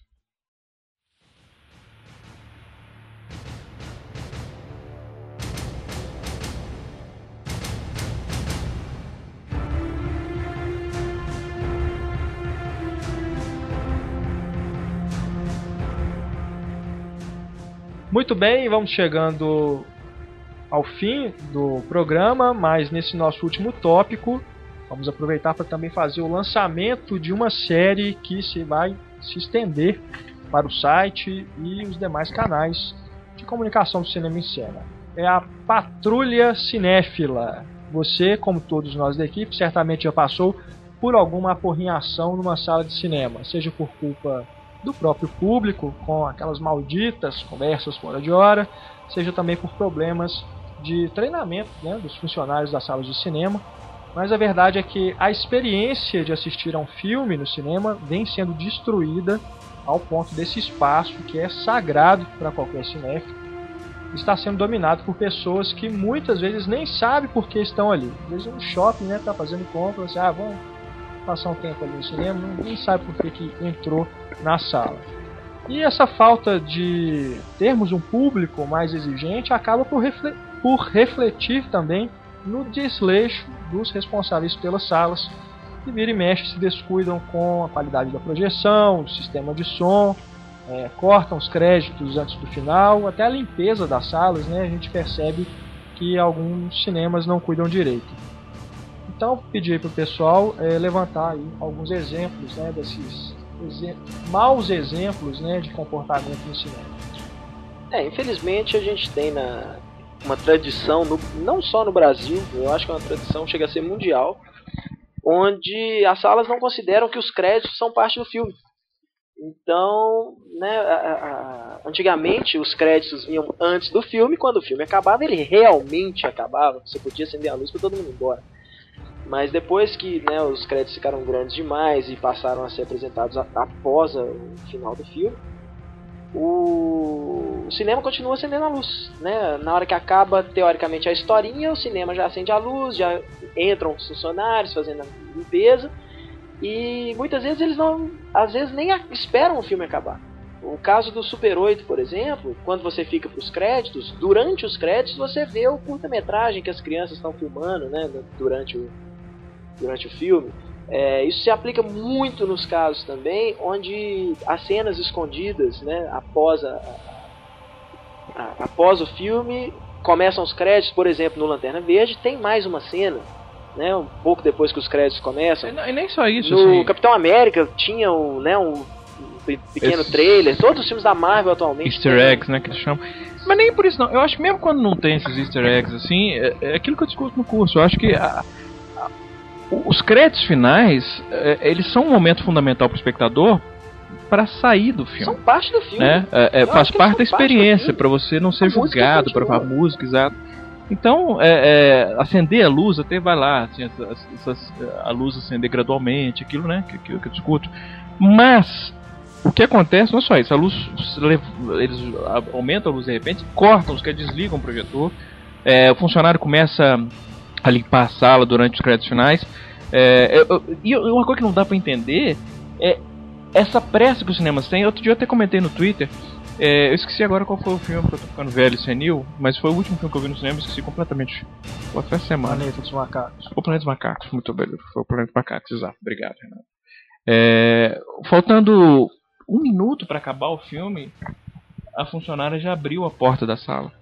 Quer dizer, o que que, que tempo é esse que ela ganhou de um minuto? O que, que tempo que ela, ela economizou com isso? Arruinando. Porque quando ela abre a porta da sala, pronto, eu já sei, o filme tá acabando. Né? Mesmo que eu já estivesse antecipando, você fica distraído, a luz do corredor. É um absurdo isso. É, é- é- te joga pra fora do filme de uma maneira brutal, brutal. Você não tem tempo nem de, de refletir sobre o que você viu. Você fica com tanta raiva de ter sido jogado pra fora do filme que isso prejudica a experiência do filme, e prejudica o filme. É terrível isso, é uma falta de respeito absurda. Verdade. Ah, também nisso aí não, não é um problema dos cinemas, mas aí já é um problema é, de quem faz as legendas. É quando aparece Não é? tradução fulano de tal. Antes do filme acabar. Antes do filme acabar. Quer dizer, se- teve o último diálogo Exato. e eles colocam. Assim, é, eu- um exemplo que eu sempre me lembro disso, porque eu cheguei até a comentar isso na crítica, é o Vivendo no Limite, Scorsese, que o último plano do filme é o, o Nicolas Cage e a Patrícia Arquette deitados na cama abraçados. É o último plano do filme. É um plano longo, eles abraçados. É, e você não tem a menor ideia que o filme está chegando ao final, mas aquilo é, é maravilhoso porque é um momento de calma do personagem depois de, enfim, de, de- do inferno que ele vive. É, e aí, com 5 segundos que a gente tá dentro desse plano, aparece, aparecia na versão de cinema, não sei, enfim, na, na versão em, em Blu-ray DVD, mas aparecia tradução Mônica Persegueiro do Mal. Porra, aí você já sabia, o filme acabou. Então, a- aquele momento de você chegar e, e observar os personagens abraçados, e, e aquele momento de intimidade e de calma, é arruinado porque você sabe que o filme chegou ao fim. Então é uma, é uma, é uma, tão uma falta de cuidado, tão boba assim. Por que, que tem que colocar o crédito ali? Por que não pode esperar um, um segundinho a mais para colocar o crédito do, tradutor? Exato, e isso criou um mau hábito né, no, no público, porque tanto isso, né, essa questão da legenda, quanto essa coisa do funcionário assim, é, abrir a porta da sala, é, na hora que isso acontece, as pessoas já começam a se levantar e a sair da E, sala. embora. e aí aparece uma cena adicional, fica tão parado em pé, É, exato, na sua dá uma frente. raiva. é, Você, você não tá vendo embora? Então termina de ir. é, Ficar na frente, aí você tem que levantar também pra ver. É, é, mas o pessoal não tem educação. É que. É que você falou um negócio interessante, Heitor. Não, foi Heitor, não foi Renato. Tô falando, tô senil mesmo. Agora foi, o negócio acabou de acontecer, eu já não sei mais quem falou. Que a pessoa não, não foi pro cinema pra ir ao cinema. Ela foi no Sim. shopping e falou, ah, vamos entrar na sala. Não tem aquele ritual do cara, não, estou indo ao cinema. É. Não, vai ao cinema meio que por acidente, nem sabe Não, o que vai não é, Chega indo- no cinema e vai decidir o que, que vai ver ainda. Exatamente, não é estou indo ao cinema. Eu estou indo ao cinema ver determinado filme É. que eu, né, que eu quero ver de tal diretor, de tal ator. Hoje é simplesmente, ah, não temos nada para fazer, não queremos voltar para casa ainda, vamos ver o que, que passa, o que tiver passando agora, a gente assiste. E entra no filme e reclama. Eu me lembro de uma vez quando eu fui assistir é, O Pacto dos Lobos no cinema e uma moça sentada atrás de mim, depois de 15 minutos de filme, ela começa com o marido. Ai que filme chato, ai que filme chato, ai que filme chato. E não vai embora, vai embora. É, tá O chato, filme tá é. tão ruim assim, vai embora. Pra É, que é o- ficar no cinema reclamando? O marido dela se cansou uma hora, ele falou, então vamos embora. Pegou ela pela mão e falou, não, não podemos acabar de ver. Ele falou, não, agora eu vou embora. E levantou e saiu e deixou ela pra trás. Dois minutos depois ela se levantou e foi embora também. É, não, é insuportável isso. Um exemplo recente aconteceu no Árvore da Vida. O Virgílio Souza, que é um outro redator do Cinema em Cena, comentou quando ele foi assistir o filme. É, tinha um grupo de garotas lá e aparentemente elas foram no cinema por quê? Porque era um filme do Brad Pitt. E no meio daquelas cenas de PowerPoint, elas começaram a rir e conversar do tipo, "Ah, blá blá blá, e um sujeito dentro do filme falou, pô, Cenas de a boca." PowerPoint. Não, eu tô sacaneando. Eu gostei do filme, eu gostei do filme. Eu, eu, eu, eu, eu fiquei esperando. Eu não, eu A gostei. justificativa. Eu gostei do É filme. As imagens. As várias imagens filosóficas do filme. Pô, é uma cena de PowerPoint, vai. Não, não é uma cena de PowerPoint. É uma cena de imenso lirismo. Se todas as apresentações de PowerPoint fossem Você feitas pelo Melick, né? Eu abriria todas, Mas não iria não direto pra lixeira. Fala de mulher, vai. É, é melhor do que falar só de mulher do que falar de. Mas eu tô falando de mulher, tô Porra. falando das duas fãs do Brad Pitt. É, mas não, mas de qualquer forma, pro senso comum, a galera vai encarar aquilo como realmente uma cena de PowerPoint. Mas enfim, não é isso que eu tô falando. É, um sujeito dentro do cinema interrompeu, fala, pô, vocês estão conversando, tô assistindo o filme. E elas justificaram. Não, mas não tá falando nada. Não tá acontecendo. Não é impressionante o negócio desse? Quer dizer, se não tem ninguém falando, não tá Ninguém falando, acontecendo não tá nada. acontecendo nada. Aí o cara, não, eu tô assistindo. Aí ele reclamou e. E já arruinou, coitado do cara, já arruinou pra ele a experiência do filme. Porque o cara já saiu do filme, já ficou com raiva. Aquele é um momento, né, de, de- justamente de poesia, de lirismo e tal. E o cara. É- é- é- cara, as pessoas hoje elas não sabem se comportar no cinema. Teve uma vez que foi muito bizarro. Tava assistindo A Noiva de Chuck. Não, aliás, o filho de Chuck. E o filme era legendado. Não, não, agora eu quero saber que é a noiva ou o filho, porque existe uma diferença. eu quero. Era o filho de Chuck. Ah, aí é outra filho de história. Chuck. E a versão legendada e tudo, e uma menina começou a conversar alto lá atrás, né? As pessoas começaram a reclamar, né? Cala a boca e tal. Ela simplesmente levantou e falou assim, mas é legendado, por que, que eu tô atrapalhando? Ah, A educação do povo não né? tem como mudar, né? Infelizmente. Infelizmente não tem como mudar a educação do Tem, povo que frequenta Mas o aí que tá. Por exemplo, tem um, tem um Tem que gerente mudar. aqui em Belo Horizonte de cinema, que é o melhor gerente de cinema que eu já vi em todos os tempos, que é o Humberto. Ele agora está trabalhando no Cinearte do Shopping Cidade. É, o, o Humberto é o único gerente que eu já vi, assim, nos últimos tempos, que ele, é, ou pelo menos era assim, quer dizer, é, mas eu já vi ele fazendo isso. É, o pessoal fazendo bagunça dentro de sala de aula, de sala de aula, pra você ver, agora eu te explico. Mas é, é isso, né? É uma mentalidade meio de adolescente isso que tá aí na escola, é, na sala de cinema, e ele entrar e falar assim, e, e tirar, tirar o cara da sala Por atrapalhando. sabe? Assim, por estar atrapalhando as outras pessoas. É, eu acho isso extremamente louvável, mesmo. É como faz o Alamo Draft House no- nos Estados Unidos, que ficaram famosos agora somente por isso. Eles têm tolerância zero com qualquer tipo de mau comportamento em sala de aula. Sala de aula. Putz, eu tô senil mesmo, cara. Eu tô velho e, e- e demente. É, Eles não, eles não toleram o tipo de comportamento, eles tiram mesmo. E eles têm orgulho disso. E a pessoa sabe que quando eles vão no Alamo Draft House, a- vai- o público vai estar comportado. Porque se não estiver comportado, eles botam o cara pra fora e não devolvem o dinheiro. Aí tem É isso que nós precisamos aqui. Educar. que criar essa cultura aqui. O cara saber que ele tá no cinema, ele pagou ingresso, mas todo mundo ali pagou. Ele não tem mais direito que ninguém. Ele não pode atrapalhar a experiência dos outros. É, é isso que as pessoas não entendem. Ah, o cara tem essa mentalidade. Eu paguei ingresso, posso fazer o que eu quiser. Não, vai fazer o que você quiser na sua casa. Aqui não. As distribuidoras e os cinemas não, não, não veem a importância deles na educação do, do público, da cultura do público. Por exemplo, quando começou os lançamentos em DVD nos Estados Unidos, a grande maioria do público preferia que os, que os filmes fossem lançados no formato 4x3, formato da televisão, que na época a televisão ainda era né, aquele formato quase quadrado. E o público preferia, porque eles não gostavam daquelas barras né, horizontais ali e tal, eles não gostavam. E o que, que os estúdios fizeram? Eles lançavam os filmes em widescreen e em full screen. Né? Mas, com o tempo, o público aprendeu o quê? Que o filme em widescreen estava reproduzindo a imagem do cinema. A imagem completa, Será que né? aprendeu? Aprendeu. A, o, o- a quantidade de lançamentos nos Estados Unidos em tela cheia Mas eu acho que isso. hoje é ridiculamente pequena, Mas eu acho que é porque tá mudando o formato da própria televisão. mas foi mudado o formato da própria televisão porque os filmes vinham em DVD no formato do cinema. Então, pra você ter aquela experiência do Acho cinema, a você tinha a que comprar uma televisão com diferente. os formatos dos filmes serem lançados. Não A acho que é por isso. autodefinição mas aí veio a do próprio, entra- do, do, do próprio- Mas enfim, o que vem da primeiro ovo galinha. O, que, exigência o, que, do a questão em é vez que o erro é, em vez deles lançarem, é, em vez deles educarem o público, eles preferiam lançar também a versão em full screen. É um pouco disso, eu concordo com você. Eu acho que tem que haver um processo de educação do público hoje. Através, não sei, talvez. Até no Brasil, hoje que isso já melhorou bastante. Algumas distribuidoras ainda mutilam a imagem, mas a- as distribuidoras maiores, né, Warner, Sony, Fox, Eles não praticamente não lançam mais versão tela cheia dos filmes. Não lançam tela cheia, mas eles mutilam sim. Eles lançam um filme, por exemplo, que foi lançado em 2,35, eles lançam em 1,85 pra se encaixar melhor na tela Não, widescreen. mas isso depende da distribuidora. É, e são são algumas as distribuidoras que brasileiras que, fazem são isso. bem ruins. E dão aquela desculpa, não sei e se o é público verdadeira. quer o que o público Não, prefere. nem isso, eles dizem que o master completo é mais caro, que eles não.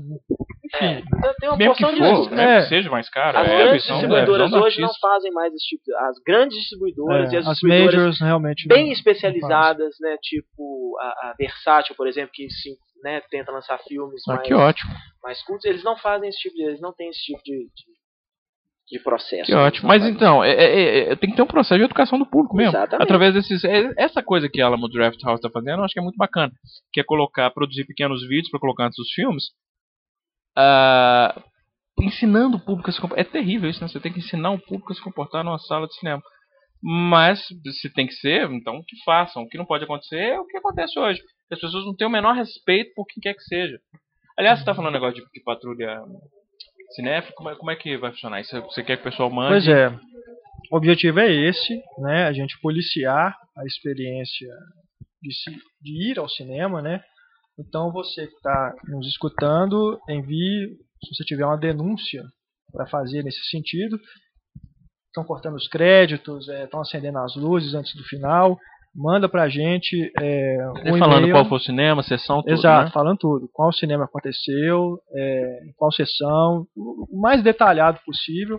é, e a gente vai entrar em contato com o cinema e dar uma resposta, uma posição deles, né? Esperando aí que uma providência seja tomada. Especialmente se já puder mandar os dados completos do cinema, Exato. cidade, telefone, às vezes até o nome do Inclusive, gerente. Inclusive, se é uma coisa recorrente que, que você saiba que vai acontecer, se você puder filmar né, com o celular, esse flagrante, né, manda pra gente, a gente publica também o vídeo lá no Cinema em Cena. E vamos, vamos tentar aí, né, gente, é, trazer de volta né, essa cultura né, de, de ir ao cinema com respeito, é respeitar o espaço se assistir a um filme em silêncio, né, porque não é a mesma coisa de você ver um filme em casa, né? Pelo amor de Deus, está no cinema é uma coisa exclusiva, você está indo lá para ver o filme, a sala não tem mais nada, só tem a tela e fica tudo escuro, é pro filme, mais nada. Então vamos, é, eu costumo dizer que não vamos aí entrar em questões é, polêmicas, é, não me chamar de blasfêmio, mas é, o cinema para mim é, é a minha igreja, é onde é o lugar que eu vou, tem um ritual para seguir que é, que é, o, é o que eu gosto, é o que eu amo. É tem nada de blasfemo nisso, isso é, isso é óbvio, é, é- é? é isso, É, quem é ama um- cinema. É um ritual você ir ao cinema. Então tem coisas que têm que ser respeitadas. É isso que se perdeu é, desde de que é, se multiplicaram as salas nos shoppings, né? Acho que tem muita culpa, muita culpa de- dessa, dessa falta de educação do público é disso, é, de ter deslocado né, os cinemas da rua para dentro dos shoppings, mas enfim. É, Acho então, o objetivo é esse, a gente recuperar esse respeito pelo cinema, é, pelo menos denunciar né, e mostrar as coisas que podem ser melhoradas. Né, os cinemas, principalmente, devem prezar por isso. Ah, O Túlio tá levantando a mão, acho que ele quer Diga, falar. Túlio. Por isso que eu falei de sala de aula, tá vendo? É por causa do Túlio. Então, é, eu acho que o problema disso é que eles estão criar prole- polêmica talvez seja o Cinemark. Por quê? Porque o Cinemark começou a tratar tudo como uma grande indústria. Beleza, todo mundo sabe que cinema é indústria, precisa render. Só que eles trataram o cine... é, a intenção deles não é mais criar esse ritual. Quanto mais pessoas, tanto os filmes dublados, essas coisas todas, eles querem o público. Então eu acho difícil educar a galera nesse sentido. Por quê? Porque o cinema tá lá apenas passando o filme. Eles não estão se preocupando com a qualidade do filme que eles estão passando, com a qualidade do. Tipo, o espectador o que, que ele está assistindo, se ele está sendo isso é um modelo incomodado de ou não. negócio, Túlio. Por É um exemplo, modelo de negócio, o- exatamente. o, o Arclight é, em Los Angeles, melhor cinema que eu já fui até hoje. E tem uma, uma, uma coisa que é genial, que no início de cada sessão, o dia inteiro, todas as salas, todas as sessões. No início de cada sessão entra um funcionário, ele apresenta o filme, dizendo, "Ó, o filme que vai passar aqui é esse, tal, duração X. É, eu vou ficar aqui na sala durante os 10 primeiros minutos de projeção para certificar de que o som está bem, que o enquadramento está bem, que o foco está bem. É, e, mas vou ficar aqui do lado de fora depois desses 10 minutos. Qualquer problema que vocês tiverem durante a projeção de som, de imagem ou de comportamento, eu estou aqui na, do lado de fora da sala. Olha que do caralho isso. O cara fica 10 minutos no, no filme pra conferir se tá tudo bem, sai, fica na porta e você pode. Não tem aquele negócio que tem no Brasil, assim, tem algum problema na sala, você sai, tem que sair procurando o gerente, tá perdendo o filme, É. o cara tá ali. Então, isso é, é, é um modelo de negócio, porque o cara sabe que quando ele vai nessa sala, ele vai ter o melhor, a melhor qualidade de projeção, som e comportamento possível. Então as pessoas que gostam de cinema vão dar prioridade para ir lá. Então eu acho que um cinema que investir nesse tipo de modelo de negócio, olha aqui, eu até brinquei há um tempo atrás no Twitter, se eu tivesse grana, eu ia fundar um, um cinema, um cine templo, esse ia ter o nome. Porque o cara ia saber o seguinte, ele indo na, naquele cinema, ele ia ter a melhor experiência possível. Eu acho que isso é um modelo de negócio extremamente viável. Isso que falta aqui. O, o modelo de negócio, na verdade, é claro que é claro que tu- qualquer sala quer dar uma boa apresentação pro, para um filme, né? Uma boa, uma boa uma qualidade técnica de som, de imagem, até do próprio conforto da sala. É, no caso das grandes redes, é aquele negócio também. Todo mundo sabe que o que realmente traz o lucro do- da sala de cinema não é, não é a entrada, não é o ingresso, é o, o- a pipoca e o refrigerante. É ali que reside o lucro dos cinemas mesmo. Mas não é incompatível com Não, de forma alguma. Também não acho, não. É- é- tem gente que se incomoda com as pessoas comendo pipoca na sala de cinema. Eu, pelo menos, É, eu acho que se a pessoa tiver com a boca cheia de pipoca e não estiver falando, pra mim tá ótimo. É, também não me incomoda não. Mas o que é pior é isso. As salas de cinema que às vezes se importam com o público em, em selecionar melhor os seus filmes, passar filmes mais. Né, não são simplesmente o blockbuster da semana.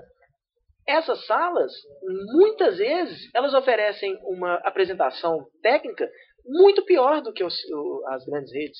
Né? Sem gente- dúvida. Aí você ganha de um lado, em termos de programação, perde do outro por causa da qualidade. é, assim. você tem uma ótima programação numa, que você vai sentar numa, numa, numa cadeira que está extremamente velha, ela não tem conforto nenhum. Na hora que liga o projetor é uma porcaria, o som é uma porcaria, Chita a toda. cópia que, que o cara recebeu é uma cópia que já rodou metade do país antes de vir para cá, ela tá velha, suja, manchada. É, mas aí já a culpa é do distribuidor, né? Sim, mas o que eu digo é nesse sentido da, da falta de, do- dos exibidores em procurar uma qualidade técnica. Que muitas vezes não tem. Às vezes não tem porque não tem dinheiro também. Né? Não, não- dá, tem tem É, que é julgar uma caso a caso. Já é outra, outra discussão, questão, é. outra discussão. Mas, é, é, por exemplo, é, citando um, um- um exemplo, outro dia eu fui a uma sala de cinema, tecnicamente ela está perfeita. Perfeita, confortável, o projetor está bem ajustado, o som está muito bem feito e tal. Os funcionários são extremamente mal treinados. Desse tipo de, de atitude que a gente conversou agora, e pior ainda, né? o- As Qual, pessoas. sim, fala qual, qual sala? Oi? Qual sala? O cinearte do, do Shopping Boulevard. É, tem que falar. É uma sala excelente, tecnicamente falando. mesmo. Tem que falar, Uma cineasta. sala excelente, tecnicamente falando. Os funcionários abrem a porta antes do filme acabar, acendem a luz antes do filme acabar. Né? A- a- a- a- Absurdo isso. Tem- absurdo. tinha tudo para funcionar maravilhosamente bem. E você né, sempre tem alguma coisa que não funciona. Então mandem as suas denúncias que o Heitor Isso, vai lá dar porrada. É isso As aí. identidades serão preservadas, não se preocupe. É, nós não vamos é, botar foto de ninguém. Quem tiver, então, as denúncias para fazer, pode escrever pro e-mail cinema@cinemaencena.com.br. Peço só para colocar no assunto Patrulha Cinéfila ou mandar uma mensagem no Twitter arroba Cinema em Cena com a hashtag Patrulha Cinéfila. Ok? Ok. Então é isso aí, galera. Estamos Vai falar do nome? ah, sim, sim, claro. É, nós estamos chamando o programa provisoriamente de podcast Cinema e Cena, mas nós queremos sugestões. Que é o mesmo nome que ele tinha em 2005, né? Isso. Mas não é muito. Queremos sugestões de vocês que estão nos ouvindo de como pode ser o nome do podcast Cinema e Cena.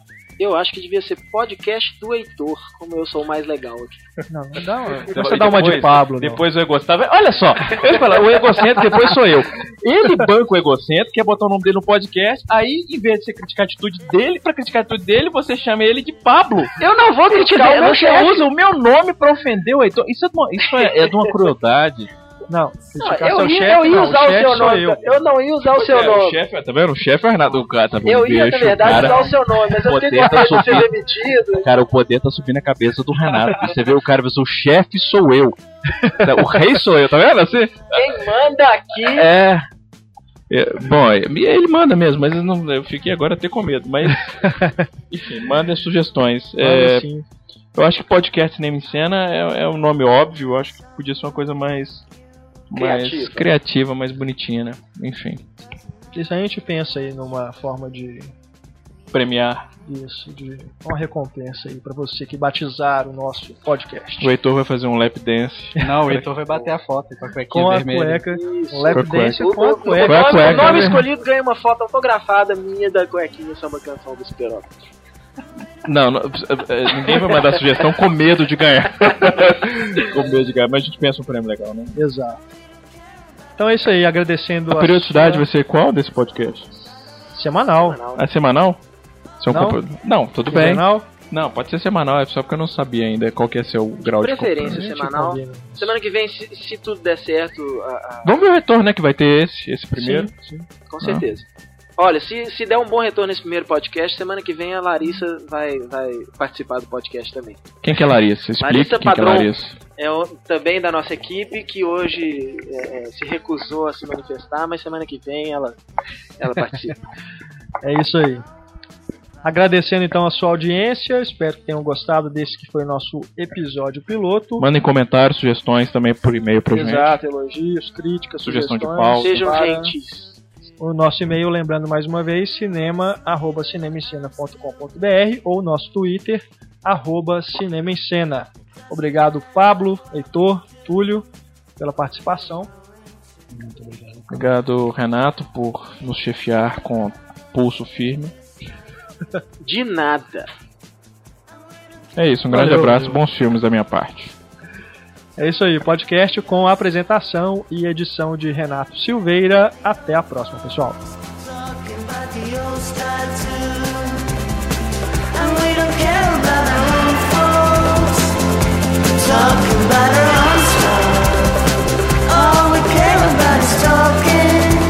talking, me.